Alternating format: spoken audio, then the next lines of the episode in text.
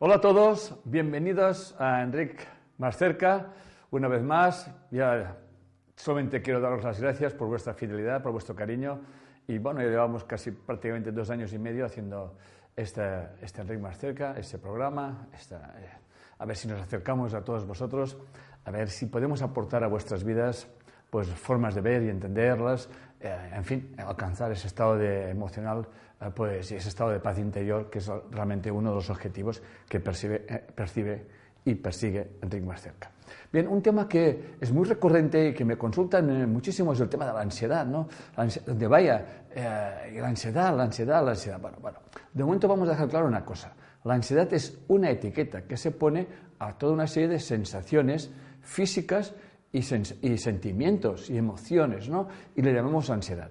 Pero, ¿la ansiedad es mala? ¿La ansiedad es buena? Bueno, en principio la ansiedad eh, es un recurso de adaptación evolutiva porque sin ella estaríamos muertos. O sea, la ansiedad de alguna forma nos, ah, nos activa frente a situaciones de estrés eh, que si no realmente no, se, no, estuviéramos adaptados a estas situaciones de estrés, pues nos pondríamos en peligro y, no estaríamos ni aquí. ¿no? Un ejemplo clarísimo, cuando uno viaja a un sitio que no conoce, a un nuevo ambiente, a un nuevo escenario, pues se activan todas las, alertas de, nuestro inconsciente biológico y, bueno, y, estamos más, más hipersensibles a, lo que pueda suceder. Eso es un estado de, ansiedad, obviamente, latente, que lo que pretende es ni más ni menos algo que, es biológicamente adaptativo, que es huir si percibimos peligros o realmente eh, defendernos o atacar. ¿no? Por lo tanto, la ansiedad, lo que llamamos ansiedad, es una adaptación biológica cuando estamos en situación de estrés donde de alguna forma estamos percibiendo peligro o ciertas inseguridades, en definitiva, como que no estamos muy seguros. ¿no? Cuando realmente hablamos del síndrome de la ansiedad, del problema de la ansiedad, estamos hablando de una percepción de supervivencia muy exagerada. Es muy exagerado. Mirad, hoy eh, he salido de casa y me he dejado mi celular. Y he tomado conciencia de algo. Es como, ha habido un momento como que ha habido como un punto de ansiedad. ¡Ay! Te has dejado el celular. Claro. Es como que no me puedo comunicar. No me podré comunicar si me ocurre algo. Claro, yo tengo un recurso, yo tengo una edad.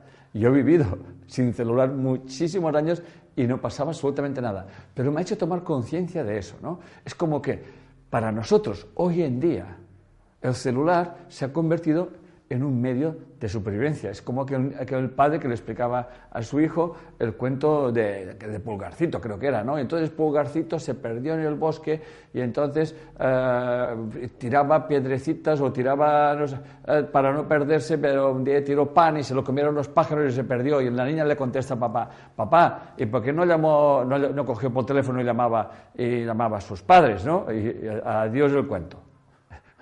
al carajo el cuento, ¿no? Pues es así, o sea, eh, me he dado cuenta de que a cómo nos adaptamos a ciertas cosas y cuando eso nos falta, automáticamente se dispara ese condicionamiento. Es yo ir por el mundo sin mi, mi celular, sin mi móvil, es como que estoy en peligro. Para que quede claro lo que es esto. Y tanto, imaginaros hasta qué punto mi celular me puede sacar de un apuro, eh, eh, hacer una llamada de urgencia, ¿no? Y cómo nos puede llegar a molestar estar en un sitio que no tengamos cobertura, no funciona el wifi, etcétera, etcétera, y como que, como que estás desnudo, ¿no? Esto es un ejemplo muy claro de lo que es eh, una ansiedad, ansiedad adaptativa, ¿no? O sea, yo me adapto a tener unos recursos y cuando no los tengo estoy en peligro. ¿Eh? Por lo tanto, la ansiedad, de alguna forma, eh, es un aviso biológico de que cuando estoy en peligro real o simbólico, se disparan esas alarmas. Pero en realidad la ansiedad, nos explican los grandes especialistas, es un bloqueo entre mi cerebro cognitivo y mi cerebro visceral, realmente el biológico. Cuando realmente hay una, los dos cerebros se quedan como colapsados. ¿no? En la que la persona ha vivido una situación de miedo, una situación de estrés y se ha quedado inmovilizada. ¿eh? O sea, y no podía integrar entre, eh, entre eh, huir o atacar. Se quedó como, como bloqueada. Es un movimiento bloqueado de ataque huido, huida donde el cuerpo, el cuerpo-mente realmente no, no, no, puede procesar esto. ¿no? Y esas cosas realmente destapan un círculo vicioso hasta el punto que puede llegar a producir un cortocircuito nervioso y un ataque de pánico. ¿no? Por lo tanto, eh, vamos a quedar muy claro que cuando nosotros somos susceptibles de un ataque de ansiedad eh, o de, de esas uh, sensaciones físicas que tenemos, eh, es como que nos quedamos inmovilizados, ¿no? Y no sabemos qué hacer o hacia dónde ir, y eso tiene que ver muchísimo con información que hemos heredado de nuestros padres, una información condicionada, muy probablemente cuando estábamos en el vientre de mamá o cuando éramos muy pequeñitos, etcétera, etcétera. Uh, voy a poner algunos ejemplos eh, y no me quiero adelantar. Por lo tanto, eh, esa, esa, esa energía que se encuentra uh, en nuestro inconsciente tiene que expresarse, ese trauma se tiene que expresar. Y, y normalmente nuestro inconsciente utiliza la metáfora y la metonimia. La metáfora siempre tiene que ver con situaciones similares. ¿eh? Nuestro, si tú pasas por una calle y te, uh, que tiene unas condiciones, eh, un ambiente determinado, y te atracan, te asaltan, uh, automáticamente el inconsciente va a hacer una metáfora y, va, y cu cualquier calle que se parezca a aquella te va a generar una situación de estrés o de ansiedad. Y tú no sabrás por qué, porque tú estás tan tranquilo, estás pasando quizás con unos amigos y de repente te encuentras como ansioso o ansiosa y no sabes por qué. Porque tu inconsciente está utilizando la metáfora para liberar esa carga que, de un estrés que tú pasaste. ¿no? Y la otra es la metonimia, que está relacionada con la causa-efecto. Vamos a ver, yo tengo un conflicto con papá, papá es un maltratador, etcétera, etcétera, y papá fuma. Y más fuma un tipo de tabaco, ¿no? Y entonces yo puedo hacer una causa-efecto, entonces yo puedo tener un ataque de ansiedad al tabaco. Cuando veo a alguien fumando o huelo un tipo de colonia, etcétera, etcétera, se me puede despertar a mí uh, ese ataque de ansiedad. Por lo tanto, esa, uh, esa energía congelada en mi inconsciente se acaba expresando de esas dos formas, metáforas y metonimia. Esto es muy importante. Hay otra solución, que también es adaptativa, que es eh, el desmayo. Es como hacerse el muerto. ¿eh? Eso también es una solución. Ante un estrés, eh, hacerse el muerto. Yo me recuerdo de una persona que vino a mi consulta y precisamente me, hablaba de esto, ¿no? de que en ciertos momentos, en ciertas situaciones, como que donde había gente, como que se desmayaba. Y yo le dije, ¿desde cuándo? Dice, desde 8 o 9 años. Digo, ¿y dónde, ¿y dónde empezó todo eso? Y me dice, empezó en una iglesia, en una iglesia. Y entonces yo rápidamente, con unas preguntas, le dije, oye, ¿en tu familia no habrán curas y monjas tal y cual? Dice, sí, muchos. Y le, dije, pues hay un estrés con, con, con, un cura. Tiene que haber pasado alguna cosa con un cura a ti o a alguien de la familia. Y automáticamente se le cae el 20, como dicen en América Latina, se le cae el 20 y me dice, he sido violada dos veces y me desmayaba en la violación. Por lo tanto, una situación de estrés es el desmayo. Es como hacerse el muerto. Es una función adaptativa. ¿eh? Es una situación biológica. Es como me desmayo. Eso se ve mucho en las películas de época, ¿no? Cuando la, mujer es pila de infragante poniendo los cuernos a su marido, pues ¡pum! me desmayo, ¿no? Y así como que no, no sé nada y ante una situación de estrés también el desmayo. De alguna forma, ese estrés tiene que expresarse de alguna forma. Y cuando no se puede expresar, da esas sensaciones que realmente sientes que te vas a morir, porque es así. La, la, la, ansiedad es como que parece que te vayas a morir, porque te vas a morir porque no, puedes, no haces absolutamente nada. Es como el desmayo sería como una desconexión. Bueno, es una muerte simbólica, como podéis ver. ¿no? Por lo tanto, eh, vamos a definir lo que es el trauma el, y cómo que se expresa de esa manera. ¿no? Eso lo dijo Peter Levine y dice, el trauma es una gran contracción del cuerpo que conlleva una fragmentación o disociación de partes fisiológicas como sensaciones, reacciones físicas, imágenes, imágenes emociones y pensamientos, eh, con un almacenamiento de energía de supervivencia no descargada que excitan constantemente al sistema nervioso. Es como hay una energía, que, algo que está en ebullición y está esperando una salida, está esperando una salida, ¿no? Y cuando realmente está en situaciones que, que, que están condicionadas, se expresa esa ansiedad. Y la ansiedad es como una pequeña muerte. De hecho, la gente se asusta porque siente como que, que se va a morir. ¿eh?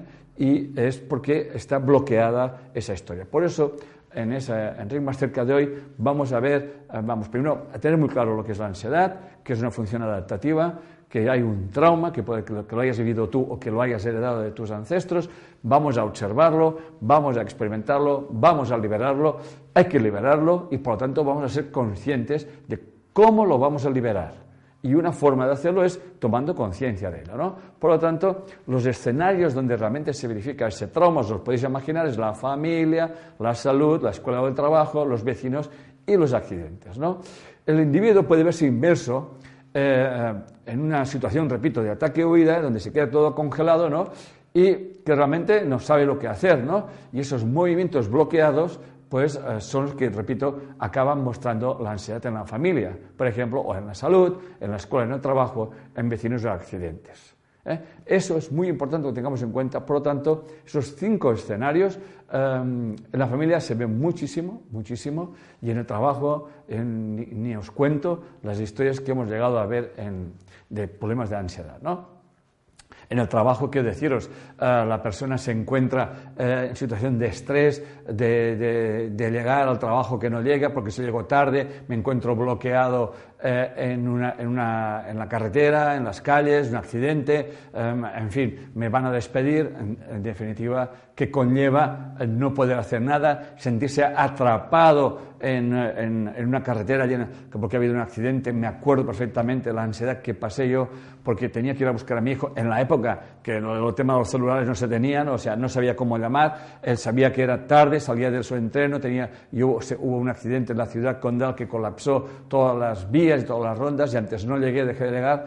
Bueno, al final, pues uno eh, piensa que alguien se cuidará de, tu hijo y así fue. Un padre se quedó vigilando hasta que llegara yo, pero ese momento se me acordaré, ¿no? Es una situación donde no sabes qué hacer, que no puedes hacer nada, etcétera, etcétera. Pero si tú cada día estás viviendo ese colapso y sabes que tienes una hora de estar en la, en la, carretera, pues como que aprovecharás, pues no sé, me lo invento, para pintarte los labios, para afeitarte, o para escuchar una canción, o para, o para repasar algunos apuntes, algunas cosas, porque al final uno, o escuchar un programa favorito, o como me dicen algunos, escuchar alguna conferencia de Enrique Corbera y a correr, ¿no? Al final uno se lo monta, pero siempre la ansiedad me encuentro en una situación de estrés donde realmente yo percibo peligro. En ese caso que os estoy explicando yo, estaba percibiendo el peligro de que mi hijo estaba solo, eh, un chaval pequeño de 10, 11 años, y estaba en otro pueblo que además no tenía dónde ir, o sea, o yo llegaba o yo llegaba, ¿no? Por lo tanto, eh, la, ansiedad, cuando uno se encuentra en, ese estrés, obviamente, básicamente hay tres marcos que siempre, que siempre se expresan. Una es la inmovilización, como os explicaba, el otro es el ataque-huida, ataque-huida y el otro es el vínculo social o familiar. Aquí realmente es brutal cómo las personas viven situaciones de ansiedad, viviendo, oyendo o, o, soportando o aguantando contextos familiares que ni quieren, pero se sienten como obligados a hacerlo, etcétera, etcétera, y llegan a condicionar hasta tal punto ir a ver a la suegra con la ansiedad, que no se dan cuenta de que cogen un ataque de ansiedad cuando tienen que ir a ver a la suegra, y la pregunta es, ¿y para qué vas a ver a la suegra? Entonces el miedo, que si mi marido, que se dirán, lo que no dirán, etcétera, etcétera, etcétera. Por lo tanto, aquí con ese Enrique más cerca no pretendamos encontrar las soluciones a todo, pero sí para que ustedes tomen conciencia de lo que ya les estoy acompañando y llevando a observar, a, poner distancia y observar esa situación de estrés para ver qué condicionamientos hay, qué son, cuáles son los disparadores, etcétera, etcétera. Escenarios típicos, aviones, ascensores, eh, dormir, mantenerme despierto, aglomeraciones, tal como os estaba explicando en el caso de la chica. Eh, o sea, en, definitiva, es estar en un sitio que eh, no te puedes mover. Yo el otro día estaba viendo una película de un submarino y le dije a mi mujer, mira, yo nunca he subido a un submarino porque que no me lo podía imaginar, hasta que me di cuenta de que realmente cojo un submarino cada dos por tres y se llama avión. Y cuando hice esa, esa conexión dije, pues la verdad que ahora si subiera un submarino no tendría ansiedad. Y mi mujer me mira y dice, ¿por qué? Dice, porque qué diferencia hay entre avión y un submarino. El avión está, está rodeado de aire y el submarino está rodeado de agua, pero no puede salir. Y se me acabó. O sea, yo me vi que entraría perfectamente en un submarino como entro perfectamente en un avión. Al final todos también son redondeados, ¿eh? unos vuelan y se mueven, y el submarino pues se mueve. En fin, si es que al final, al final todo es lo mismo, ¿no? Y en los ascensores, tres cuartos de lo mismo.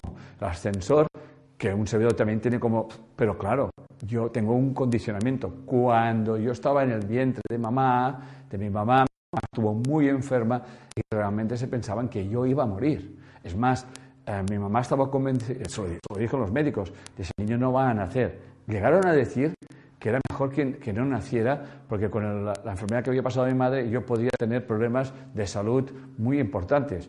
Pues menos mal. Bueno, igual, igual tiene mucho que ver con lo que estoy haciendo, ¿no? Pero sí que pero cojo ascensores, evidentemente, porque voy a, cuando viajo voy a, piso 70 y no sé cuántos, y lo cojo tranquilamente y no pasa nada, porque he tomado conciencia de ello y realmente al final uno tiene que trascender todo ese estrés que en definitiva es lo que estoy explicando. ¿eh? ¿Quién no ha pasado momentos de ansiedad? Pues todo el mundo, todo el mundo los ha pasado. Pero lo importante es disociarte, tomar conciencia y hacer eh, eh, similitudes como las que acabo de hacer ahora mismo con el tema del submarino y, eh, el, avión. ¿no? Si os lo miráis perfectamente, mm, al final del avión no puedes salir, estás rodeado de aire y que no puedes salir, y del submarino tampoco puedes salir. El submarino no sales hasta que no llega a puerto y, y del avión tres cuartos es lo mismo. Y estamos también encerrados exactamente igual. ¿eh? Entonces puede estar más cómodo, menos cómodo, eso también es importante. Estamos viendo una película de un submarino donde habían fotografías de árboles, tal y cual. Al final el inconsciente se adapta a todo. Eso también es verdad, te, te, ayuda muchísimo más, pero en fin, eh, en, el avión pues te distraen comiendo, te, distraen viendo una película, en fin, uno pone música, hoy día van con sus iPads, etcétera, etcétera. Por tanto, nos abstraemos de donde estamos y eh, nos adaptamos, porque la capacidad de adaptarnos a situaciones eh, en, nuestro inconsciente es pues, infinitas. ¿eh?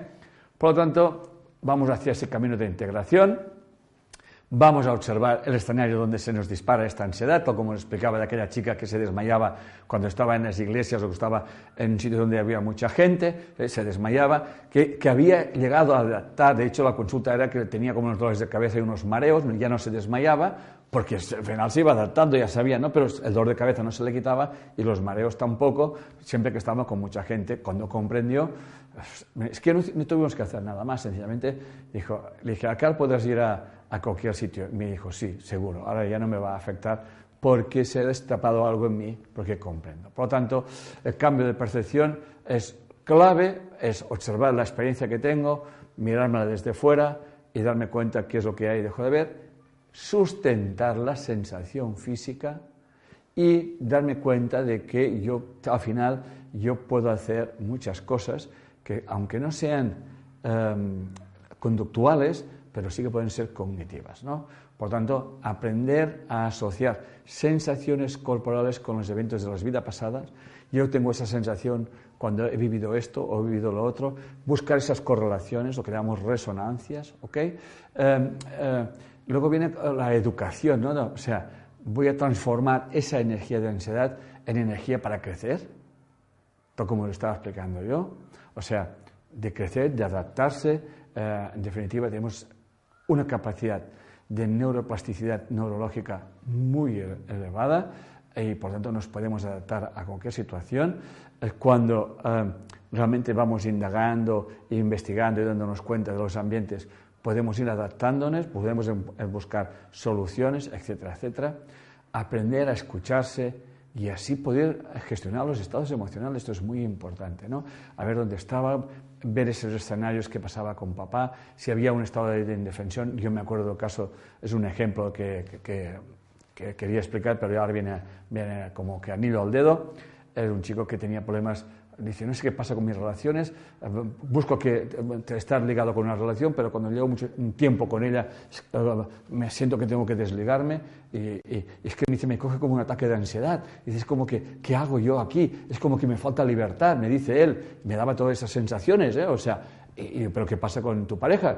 ¿Que, te maltrata? No, no, no, no sé qué pasa. Me, siento como atrapado, no puedo tener compromisos, como que me da, como, como si, si, vivimos juntos, pero como que si firmamos un papel, que no puedo firmar un papel, porque, en fin, no lo entiendo por qué. Y al final llegamos a, la, bueno, llegamos a indagando que ese niño pues cuando tenía un año sus padres se iban a trabajar, lo dejaban solo y lo ataban a la pata de una mesa del comedor. Él lo sabía, pero en la, en la nuestro trabajo es ese, es hacer clean, se me quedó así mirando, le cambió toda la cara, se, puso a llorar y me dijo gracias, me he quedado muy tranquilo, me he quedado muy tranquilo. Esto es lo importante. Ahora cuando tenga las relaciones se acordará de eso y se dará cuenta de que en definitiva las relaciones pueden empezar y terminar cuando sean, por muchos papeles que hayas firmado o no hayas firmado. Es un compromiso con uno mismo y que tú siempre tienes la libertad de escoger el camino que quieres seguir en tu vida y esto es lo importante. Pero claro, el inconsciente, repito, con la metonimia y con la metáfora se te dispara y tú no sabes por qué y lo que tienes ganas de hacer es, pues eso, marcharte, ¿no? Muy bien, por tanto, desarrollamos una conciencia que autoobserva, ¿eh? esa conciencia de autoobservación eh, es una mirada interior, eh, observa las sensaciones físicas, observa lo que hay exterior, em, observa qué partes puede tener el control y las que no, pero sin agobiarse, por tanto busca relaciones de experiencias que ha tenido, de esa forma puede reescribir la historia, tal como lo estoy explicando con este chico, por lo tanto estamos en un momento que es lo que la bioneuromoción hoy en día está proponiendo, y en el ritmo más cerca, a pequeñas dosis, más o menos de media horita, eh, pues estamos haciendo un salto evolutivo del Homo sapiens al Homo consciens, ¿no? O sea, personas con conciencia que realmente se dan cuenta de que observando y cambiando la percepción y cambiando la, causa-efecto, pues realmente eh, nos liberamos de muchísimas maneras. Yo ahora tengo que salir de viaje, nada, el lunes que viene voy directamente a Miami, de Miami voy a México eh, y luego, como que no dice nada, pues eh, me, voy a Buenos Aires a presentar un libro. Voy a ir solo, dejaré a mi familia y cogeré el avión. Digo, ya voy a ir solo yo, eh, nueve horas de viaje, tal y cual. Y si me lo miro así de lejos, digo, como que me canso, ¿no? Pero al final uno vive el presente, yo pienso en la gente que me va a recibir, lo mucho que me quiere la gente y, eso, eso es un cambio de conciencia, por lo tanto no va a ser ningún trabajo hacerlo, ah, va a ser un placer acercarme a Buenos Aires a presentar mi nuevo libro, eh, que también hablaremos de él en Miami y en México, ¿no? Eh, es un libro que acabo de escribir, que, tiene la, que es lo que sigue a, a ver, a, ver, a, ver, si lo explico. Encuentros con mi alma, es el título del libro, que se llama eh, El observador. Encuentros con mi alma es la que sigue y donde es una historia que realmente eh, eh, es muy liberadora y es un placer presentarla en Miami, presentarla en México y presentarla en Buenos Aires, donde va a hacer la presentación oficial, ¿no? Algunas conferencias, etcétera, etcétera. Miro esto, miro la gente que me, que me encontraré, miro la gente que me quiere, miro la gente que se acerca a mí y eso me da fuerza para seguir, por lo tanto les estoy muy agradecidos. ¿eh? es, un, es un esfuerzo, pero al final es un esfuerzo liberador y entonces aquí ya no hay ansiedad, ya no hay preocupación, hay ocupación, vives en el presente, en definitiva es lo que estoy explicando. El hombre es el homo conscient, ¿no? la persona que está eh, siempre en estado presente, dando lo mejor de sí mismo en cada momento. ¿ok? Por lo tanto, en esa autoindagación hay una serie de preguntas que nos deberíamos de hacer todos a la hora de mirar. ¿eh? Em, He puesto unas seis, siete preguntas que las voy a ir diciendo lentamente para que, para que se las puedan apuntar si quieren, ¿no? La primera es, ¿qué es lo que quiero cambiar? ¿Eh? ¿Qué es lo que quiero cambiar de mi vida? Eso es muy importante esa pregunta. ¿Qué es lo que quiero cambiar? La segunda, ¿a quién quiero cambiar? Atención, ¿a quién quiero cambiar? Eso ya produce mucha ansiedad. ¿A quién quiero cambiar? La otra es, ¿qué es lo que me molesta? ¿Qué es lo que me molesta de lo que veo? Otra es, ¿cuál es mi proyección? Eso que me molesta, eso que me gusta, tiene que ver conmigo. Pero claro, aquí estamos con lo que me molesta. ¿Por qué con lo que me molesta? Porque precisamente eh, es una proyección. ¿Qué experiencias viví en mi edad temprana con relación a eso que me molesta, a esa proyección que yo tengo de las cosas? ¿Y qué experiencias de huida o no experimentó mi madre como podría ser, por ejemplo, que está atrapada en un matrimonio o que la obligaron a casarse, donde realmente vivió con una persona que no quería. O sea, todo eso es una comprensión que tú luego puedes repetir en tu vida y que lo puedes repetir de una forma complementaria. Repetir quiere decir que, pues, que tú no buscas un compromiso ni, harto de vino. ¿Eh? ¿Eh? O realmente no quieres tener relaciones con los hombres. Porque en tu inconsciente, por la metáfora de la metonimia, los hombres son peligrosos. ¿Van siguiéndome lo que les quiero explicar? Por lo tanto, otra forma también de cuidar la alimentación es cuidar nuestro cerebro, el de aquí abajo. Hay que cuidar los pensamientos, obviamente, y los alimentos. Recuerdo que ya lo he explicado muchas veces. Atención a nuestro segundo cerebro. El intestino fabrica el 95% de la serotonina y el 50%, de la dopamina. Atención. ¿eh? Antes no se sabía, decían que eso no podía atravesar la barrera hematoencefálica. Hoy en día ya se sabe que esto es así y que por lo tanto se han encontrado eh, células eh, del intestino fecales en, el cerebro, por lo tanto sí que llega esa información. De hecho, los chinos le llaman el, segundo cerebro o el primer cerebro. ¿eh? muchas veces sentimos las cosas de aquí. Es más, hay diez veces más información de los intestinos al cerebro y del cerebro a los intestinos solamente una vez. Por lo tanto, como que no escuchamos mucho lo que, lo que dice nuestro cerebro. De hecho, los chinos lo tienen muy claro, ah, sienten em, por los, intestinos. De hecho, yo he tomado conciencia de que en función de qué ambientes están, mis intestinos se, se, remueven, etcétera, etcétera. Dices, ¿qué me está pasando? Porque aquí está también un cerebro muy importante que fabrica, repito, el 95% de la serotonina y el 50% de la dopamina. Por lo tanto, atención a ciertos elementos, atención a las harinas, atención a los dulces, atención a los lácteos, que está muy clarísimo, y en definitiva, atención a los alimentos que llevan las lecitinas, atención a todos esos alimentos que destruyen o que de alguna forma afectan a esta barrera que tenemos en los intestinos, se producen aperturas, porque es como una capa, una membrana cerrada herméticamente, pero esos alimentos llegan a producir, las lecitinas llegan a producir agujeros que de alguna forma entra, entre comillas, mierda al sistema y eh, obviamente también afectan a, nuestra, a nuestra forma de percibir el mundo y nuestra forma de, que también, está relacionado con la, con la ansiedad, los miedos, etcétera, etcétera. Por tanto, vamos a cuidar nuestra alimentación, la de los pensamientos, la de los juicios, ¿eh? pensamientos, sentimientos, juicios, invertir el pensamiento, la causa no está fuera, la causa soy yo, yo puedo decidir cómo vivir esa relación, etcétera, etcétera, comprendiendo que estoy viviendo experiencias que repitieron mis padres, mis abuelos y que yo siempre puedo trascender esa información. Ejemplos, eh, es, siempre es el típico ejemplo de el cerebro está en las creencias y el, cerebro visceral está en las acciones. ¿no?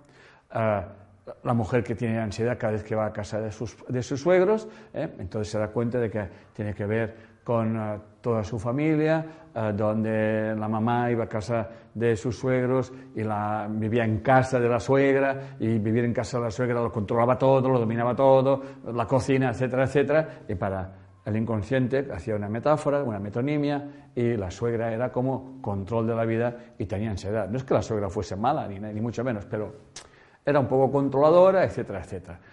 Cuidar a mis padres, no los quiero cuidar, me obligo a cuidármelos, etcétera, etcétera. Tengo que vigilar la imagen, que van a pensar los demás de mí, book, te voy a decir.